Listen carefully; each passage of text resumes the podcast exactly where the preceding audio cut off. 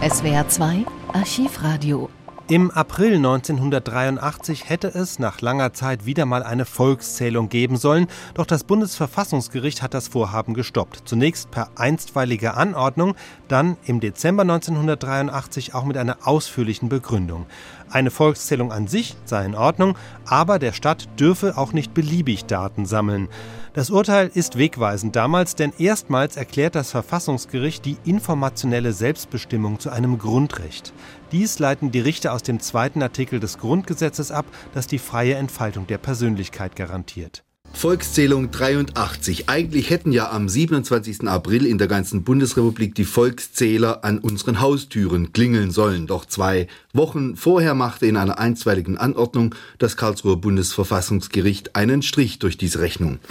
Über die Bedenken der Verfassungsrichter konnte man damals nur rätseln. Heute nun hat der erste Senat des BVG seine Entscheidung bekannt gegeben. Der, Bundespräsi der Präsident des Bundesverfassungsgerichts, Ernst Benda, heute Vormittag um 10 Uhr. Es ergeht in dieser Sache im Namen des Volkes folgendes Urteil. Erstens, Paragraph 2 Nummer 1 bis 7 sowie Paragraphen 3 bis 5 des Gesetzes über eine Volks-, Berufs-, Wohnungs- und Arbeitsstättenzählung, Volkszählungsgesetz 1983 vom 25. März 1982, Bundesgesetzblatt 1, Seite 369, sind mit dem Grundgesetz vereinbar Jedoch hat der Gesetzgeber nach Maßgabe der Gründe für ergänzende Regelungen der Organisation und des Verfahrens der Volkszählung Sorge zu tragen. Herr Elster, das war natürlich juristisch sehr korrekt, aber eben auch kompliziert, was Herr Bender da eben gesagt hat.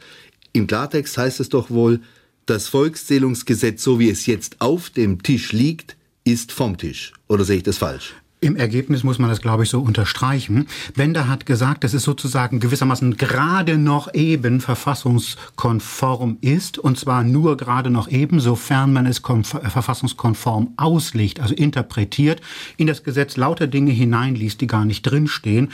Beispielsweise, dass die Volkszähler nicht aus meinem Wohnbezirk kommen oder dass die Volkszähler Polizisten oder Steuerbeamte sind oder das Allerschlimmste, das wurde dann übrigens auch für verfassungswidrig erklärt, dass äh, gleichzeitig das Melderegister meiner Wohngemeinde verglichen wird mit den Erhebungsbögen, ob ich da auch wohl richtig drin vermeldet sind, bin in diesem Melderegister und dass dann meine kompletten Personaldaten, überhaupt möglicherweise alle meine Daten irgendwo in diesem Verwaltungsmoloch verschwinden. Diese ganzen Stichworte, die Sie eben genannt haben, sind ja nicht theoretisch erfunden, sondern das waren genau die Stichworte, die damals mit der Volkszählung verbunden worden sind, also bis hin zum Abgleich mit dem Melderegister, aber auch die Zähler aus meinem Bezirk und die Polizisten, das war ja alles so vorgesehen. So war es vorgesehen, so hat Bender es auch in einer sehr langen Begründung auch im Einzelnen gewissermaßen hin und her gewendet und eben in diesen Details dann für verfassungswidrig erklärt. Das heißt, nur dann, wenn man das Gesetz verfassungskonform auslegt, kann man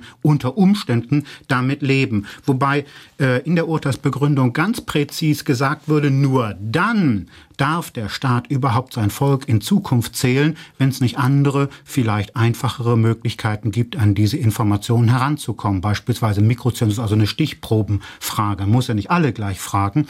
Und was auf keinen Fall sein darf, der Staat darf nicht irgendwie diese Volkszählung mit, ja, mit personenbezogenen Daten verquicken, also die Fragebögen mit den Telefonnummern, mit den Namen und Geburtsorten versehen, irgendwo auch noch weiterhin lagern. Das alles geht überhaupt nicht und wurde entsprechend für verfassungswidrig, nichtig erklärt. Der Paragraph 9 dieses Gesetzes ist gestorben. Also äh, das Gesetz durchaus kann man, äh, muss man jetzt also doch ergänzen zu dem, was Sie vorhin sagten. Äh, Teile des Gesetzes sind expressis verbis für nicht verfassungsmäßig erklärt worden. Ja, dieser Paragraph 9 ist äh, verfassungswidrig.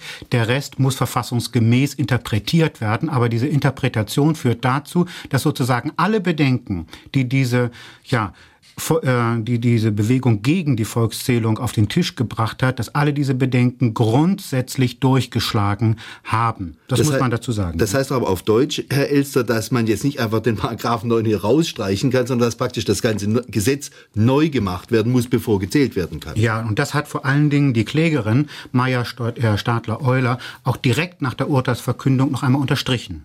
Ich denke, dass das Gesetz überhaupt nicht bleibt, sondern dass äh, die entscheidenden Paragraphen in dem Gesetz nachgebessert werden müssen und zwar äh, so schwierig nachgebessert äh, werden, dass ich auch nicht sehe, dass der Bundestag sich darauf einigt.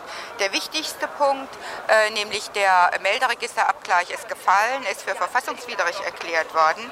Im Übrigen sind so viele Dinge an Voraussetzungen in dem Urteil erwähnt, die ich jetzt im Einzelnen nicht aufzählen kann, weil ich es ja auch eben erst gehört habe, dass ich denke, es wird eine lange Zeit darüber vergehen, bis der Gesetzgeber sich im Klaren darüber geworden ist, unter welchen Bedingungen er eine Volkszählung überhaupt noch macht, so dass äh, ich insgesamt sagen kann, mehr war nicht zu erreichen und nur Leute, die ganz naiv sind, äh, konnten glauben, dass das Gesetz sich zu der, Volks-, äh, zu der Frage Volkszählung ja oder nein würde äußern können. Das kann es nicht, denn das ist natürlich eine politische Frage.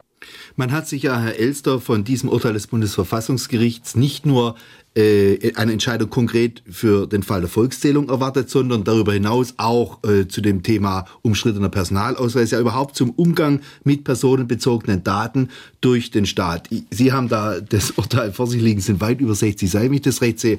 So viel kommen wir jetzt natürlich nicht. Nur ganz kurz noch ein paar allgemeine Punkte aus, diesen, aus dieser Entscheidung. Ja, auch für mich ist natürlich jetzt erst also gewissermaßen anderthalb Stunden seit der Urteilsverkündung vergangen. Also man hat da noch nicht richtig drüber nachdenken können. Aber ich glaube, das Wichtigste ist, dass ähm, das Gericht gesagt hat, Grundrechte sind nicht nur irgendwie abstrakt, Grundrechte, Menschenwürde, Selbstbestimmung oder so etwas, sondern dieses das muss konkretisiert werden auf den konkreten Fall, nämlich auf den mit Computern umgehende Verwaltung. Das ist nämlich das Thema hier, auf den gläsernen Menschen, was man immer da so angesprochen hat.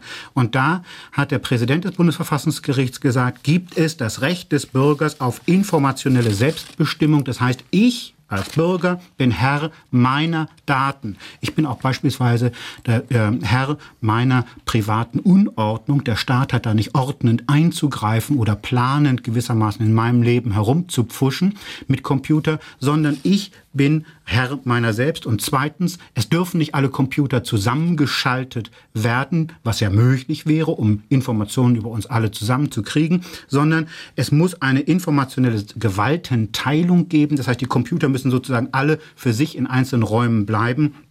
Personenkennzeichen, um das mal abschließend zu sagen, diese Geschichte dürfte vom Tisch sein. Personenkennzeichen oder Surrogate formulierte Bänder, die sind nicht möglich. Die Volkszählung musste nach der Entscheidung aus Karlsruhe neu organisiert werden und fand dann erst 1987 statt